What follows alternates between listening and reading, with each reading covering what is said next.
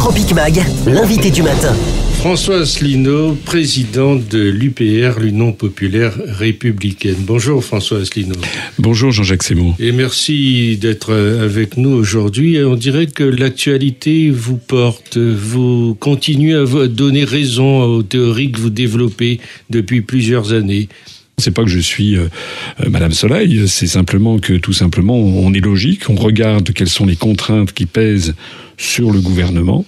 Donc j'ai déjà dit de nombreuses fois, je le répète, Monsieur Macron et son gouvernement doivent obéir à Bruxelles, doivent obéir au rapport annuel des grandes orientations des politiques économiques euh, qui sont posées pour la France par la Commission européenne.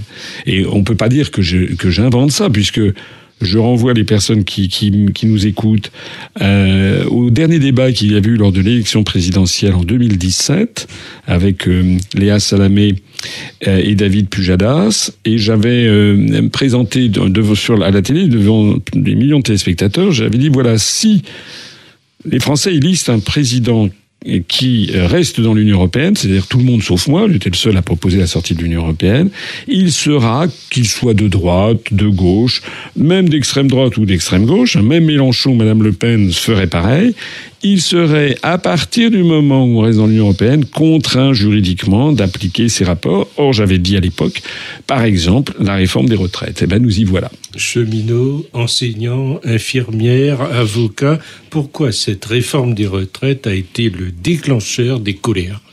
Ben, ben, D'abord parce que je pense que la retraite, c'est quelque chose de, très important dans l'esprit des, gens.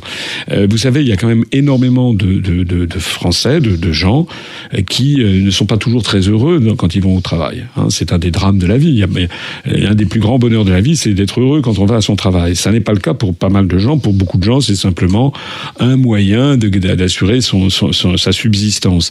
Et pour beaucoup de, personnes, notamment, je pense, euh, c'est des gens qui ont des travaux d'ouvriers, des choses comme ça, ou d'employés. Pour un certain nombre de ces personnes, ils voient euh, l'arrivée de la retraite comme une espèce de libération. Hein. c'est un peu comme si, euh, vous savez, étymologiquement, travail, ça vient de tripalou en, latin, c'est un instrument de torture.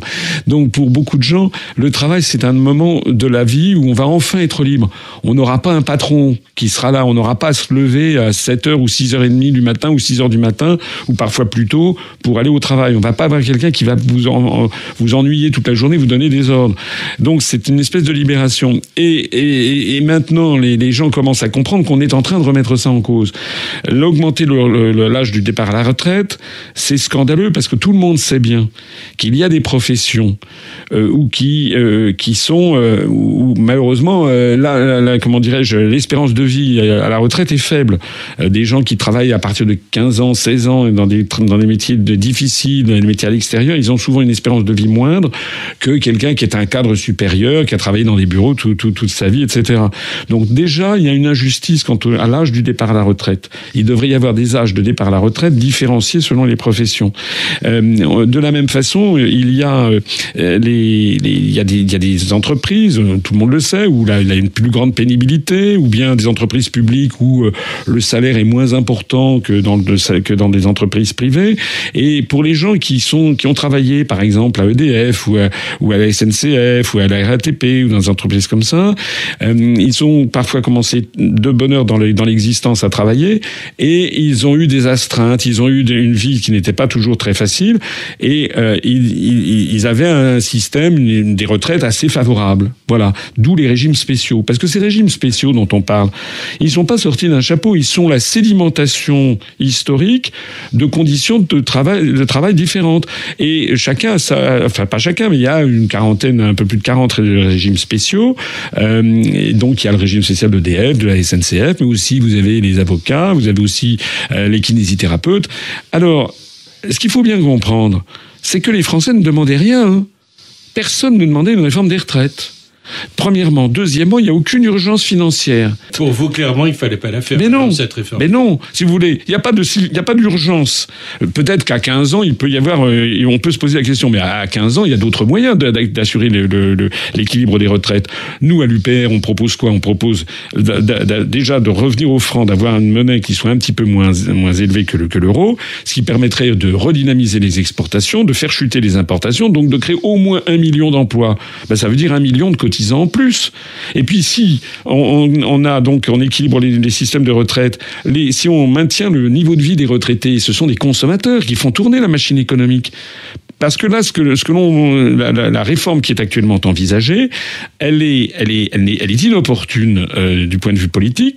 La France est dans une situation avec les gilets jaunes depuis plus d'un an, avec une situation extrêmement mauvaise. Et au moment même où de, le Macron devrait normalement calmer le jeu, il lance cette, cette réforme des retraites. Pourquoi le fait-il? Parce qu'il y est contraint, je le disais, par le, le calendrier de la Commission européenne. Et notez bien que l'UPR est le seul mouvement politique à en parler c'est quand même incroyable que euh, Monsieur Mélenchon, euh, le, la France insoumise, euh, Madame Le Pen et son Rassemblement national, les Républicains ou le Parti socialiste ou le Parti communiste ne disent jamais aux Français quelle est l'origine. Macron, il est quand même pas complètement débile.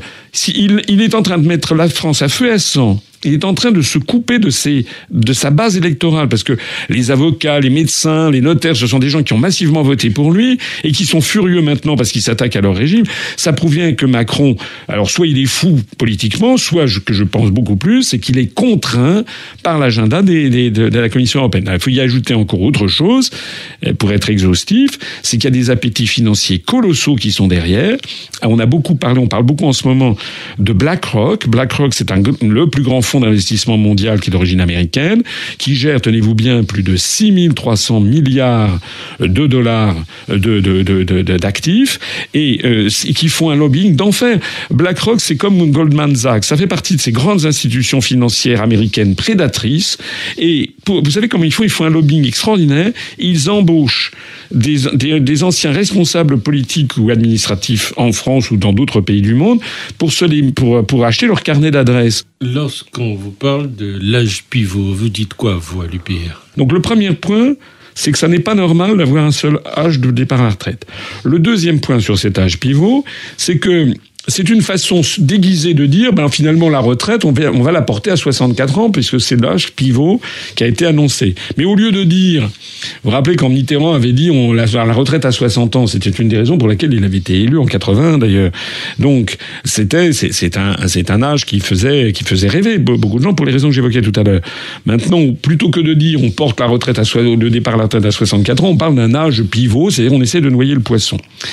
Euh, mais il y a encore autre chose à dire sur cette affaire, c'est que la CFDT, euh, qui est un, syndicat euh, jaune, hein, qui travaille main dans la main avec, euh, avec le, gouvernement et le patronat, la CFDT, et de temps en temps, ils sont obligés, pour essayer de garder leurs troupes, de faire croire qu'ils s'opposent. Donc, ils se sont jetés là-dessus, comme la vérole sur le bas clergé, et donc ils se sont jetés sur le sur la sur sur cet âge pivot en disant c'est inadmissible, c'est inadmissible, c'est inadmissible. Et puis Macron a dit oui oui, on va peut-être pouvoir améliorer. À ce moment-là, vous avez Monsieur Philippe qui dit mais pas du tout. Enfin, on est, c'est une espèce d'orchestration. Il y a une tactique, là, un jeu de scène. Oui, oui, c'est de la comédie dell'arte, c'est un scénario. Ça s'appelle en, en, américain du storytelling. On raconte une histoire. Alors on essaie d'expliquer aux Français. Alors il y a, le, vous savez, c'est comme dans les, les, les, commissariats de police. Il y a le bon flic et le mauvais flic. Alors là, le bon, le mauvais flic, ça serait, ça serait Édouard Philippe, et le bon flic, ça serait, euh, euh, ça serait Macron. Et je suppose euh, que dans, alors bien sûr, je sais pas ce qui va se passer, mais c'est assez vraisemblable que d'ici quelques jours, on va d'un coup apprendre que Macron, ta Macron a tranché et donc il a décidé de passer à 63 ans l'âge pivot. Et à ce moment-là, vous avez Monsieur Berger de la SFDT qui a dit ouais c'est une grande victoire, camarade, on a obtenu ça. Mais en réalité, tout ça c'est du pipeau. L'important n'est pas là. L'important c'est qu'est-ce, est-ce pourquoi supprimer les régimes spéciaux? Pourquoi n'y a-t-il pas des départs à la retraite différenciés? Que va devenir le niveau de vie des retraités, le système des retraites à points porte en lui la capitalisation, c'est-à-dire le fait qu'on détruit le régime, le régime français, la, solidarité à la française, c'est ça qui se cache derrière ce système de, de, retraite par points et en plus de ça, avec une, une, une, une comment dirais-je, une augmentation considérable des, des, différences sociales parmi les retraités. C'est ça qui se cache.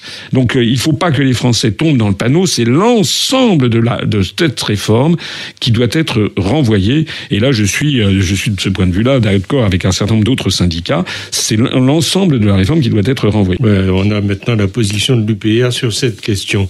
L'affaire Delvoye. Bah, L'affaire de Levoix, c'est la, la, la, haute autorité pour la transparence de la vie publique vient de transmettre le dossier à la justice. Oui. C'est du pipeau, ça aussi. C'est un scandale parce que d'abord, d'abord, on comprend pas comment des gens font pour avoir 13, 14, 15 mandats, parfois 25, 30. C'est dingue. Ça veut dire qu'ils appartiennent à, à, des réseaux, à des camarillas. Enfin, il y a quand même, il y a quand même tellement de gens en France qui pourraient participer. Surtout qu'il s'agit en plus d'organismes de, de, contrôle. Bon, donc on peut pas contrôler et on peut pas, on peut pas avoir son, son, son partout. Donc déjà, il y a un problème. Nous, d'ailleurs, on va ajouter dans notre programme l'idée que nulle personne en France ne devrait pouvoir participer à plus de quatre conseils d'administration, par exemple. Voilà, je pense que ça serait très bien. Ça ferait de la place pour, pour, pour d'autres. C'est ça. Par ailleurs, il y a l'article 23 de la Constitution française qui dit que nul ministre ne peut un ministre ne peut avoir aucune autre activité professionnelle, bénévole ou, ou, ou rémunérée, quelle qu'elle soit. Bon, ça fait partie de, pourquoi ça Parce que De Gaulle, lors de la Constitution de 58, avait voulu avoir que voulait que les ministres, les gens qui se dévouent corps et âme à la chose publique et, et qui ne se laisse pas influencer par tel ou tel. Euh, c'est pas le cas. Delevoye était de surcroît dans des conseils d'administration, dans des organisations, des instituts d'assurance, etc. Or, je viens d'en parler. Les assurances ont un ont une un objectif central. Il n'y a pas que BlackRock, il y en a d'autres qui ont les qui ce ont sont les dents, des vautours, qui... ce sont des vautours. Mais oui, et donc on peut Monsieur Delevoye, il était jugé parti. Monsieur Delevoye, il était représenté. C'est comme si, imaginez que l'on nomme, par exemple, qu'un gouvernement est nommé comme Monsieur Retraite, euh, un, des principaux dirigeants de la CGT. Bon, beaucoup de Français Certains Français s'en réjouiraient, d'autres diraient attendez, c'est quand même un peu fort de café. Il ne représente pas l'intérêt général. Bon ben là, c'est pas le cas. Là, c'est là il, il nomme quelqu'un qui, Monsieur Delevoye, qui fait partie de cette oligarchie financière, etc., qui palpe d'un argent, un argent de, un pognon de dingue, comme disait l'autre. Euh, voilà. Donc, c'est quoi la vie, la vie de la vision que Monsieur Delevoye il a de la vie des Français, de, de des Français au quotidien? C'est un monsieur qui vit, qui vit, qui vit comme un abab, Delevoye.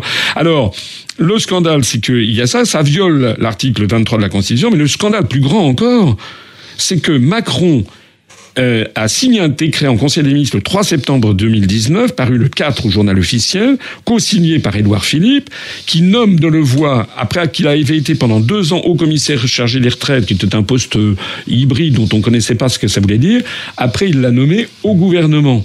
D'ailleurs, son successeur vient d'être nommé comme secrétaire d'État au chargé des retraites. Delevoye, le, depuis la parution au journal officiel le 4 septembre dernier, était membre du gouvernement et continue à toucher des rémunérations ailleurs. C'est c'est inconstitutionnel. Aujourd'hui nous parlons, c'est le dernier discours de la reine devant le Parlement à Londres, avant le lancement du Brexit. La situation est plus claire aujourd'hui. Bah, là, nous nous sommes beaucoup félicités des élections euh, qui ont eu lieu. Oui, on a lu vos communiqués. Voilà, donc euh, pour nous c'est formidable parce que pendant les, d'abord il y a de plus en plus de gens qui s'intéressent à l'UPR, au Frexit. On m'appelle dans la rue, des gens viennent me voir, c'est Monsieur Frexit, c'est le parti du Frexit. Donc simplement pendant la, la, les élections, il y avait beaucoup de gens qui disaient ah oui c'est intéressant, mais vous avez vu ce qui se passe au Royaume-Uni, c'est très très difficile, c'est impossible de n'en sortir. Donc là c'est une hypothèque qui va être levée. Boris Johnson a réussi son pari, il a une majorité extraordinaire à de 80 euh, en avance. Il faut remonter aux années 1980 du temps de Margaret Thatcher pour trouver une telle majorité pour les conservateurs. Quant au Parti travailliste, qui avait voulu ménager la chèvre et le chou, c'était dû en même temps, oui, mais non, mais peut-être et quand même. Ils ont subi une, déroute électorale puisqu'ils ont un, ils tombent, ils ont le plus mauvais score depuis 1935. Je sais pas si vous voyez un petit peu le problème. Donc déjà, pour nous, nous en réjouissons. Pourquoi? Non pas parce que Boris Johnson va forcément faire la politique que nous on ferait. Par exemple, ils sont très pro-américains. Vous savez que ça n'est pas notre cas. Nous, on est pour l'indépendance, la souveraineté de la France, y compris vis-à-vis de l'OTAN et des États-Unis.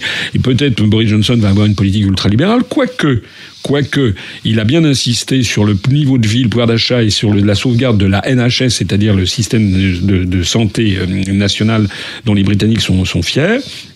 Mais pour ce qui nous concerne, c'est que ce qui va être important, c'est que c'est fait. C'est maintenant, c'est certain. Le 31 janvier, le Brexit va avoir lieu. Et donc le Royaume-Uni, le 1er février 2020, ne sera plus membre de l'Union européenne. Dans ça, c'est un point fondamental. À ce moment-là, les Français, comme tous les peuples d'Europe, vont pouvoir voir bah, qu'est-ce qui se passe? Est-ce que l'on va voir le Royaume-Uni disparaître sous les flots? Hein, tel l'Atlantide, voilà, ou bien est-ce qu'on va constater au contraire que ça se passe finalement bien, peut-être même très bien. Le deuxième point, c'est que l'accord que, Boris Johnson avait signé euh, pour le Brexit avec, la Commission européenne prévoyait ensuite qu'il y a la négociation pour, pour bâtir des systèmes de traités de libre-échange avec le reste de l'Union européenne. Et là, ce que Boris Johnson va faire, il l'a, proposé, il va d'ailleurs certainement le, le, dire euh, par l'intermédiaire du discours du trône, euh, il, a proposé, qu'il y ait une loi qui impose que cet accord aura lieu forcément avant, soit signé avant le 31 décembre 2020. Sinon, eh bien, il n'y aura pas d'accord et à ce moment-là, on tombera sur les règles normales de l'Organisation mondiale du commerce, c'est-à-dire le fameux hard Brexit.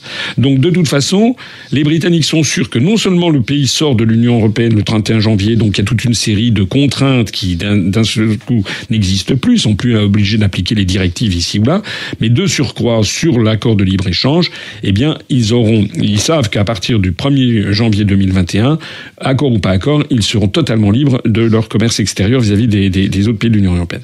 Et eh bien, troisième élément, je ne sais pas si vous l'avez noté, moi, qui m'a qui m'a frappé, euh, qu'on a appris au cours des tout derniers jours, c'est que Boris Johnson, il a dit il a interdit, lui-même n'ira pas, il a interdit à ses ministres d'aller à la fameuse réunion de Davos. Vous savez, en disant, euh, on a d'autres choses à faire que de boire du champagne avec des milliardaires. Alors ça peut paraître un petit peu, démagogique, etc.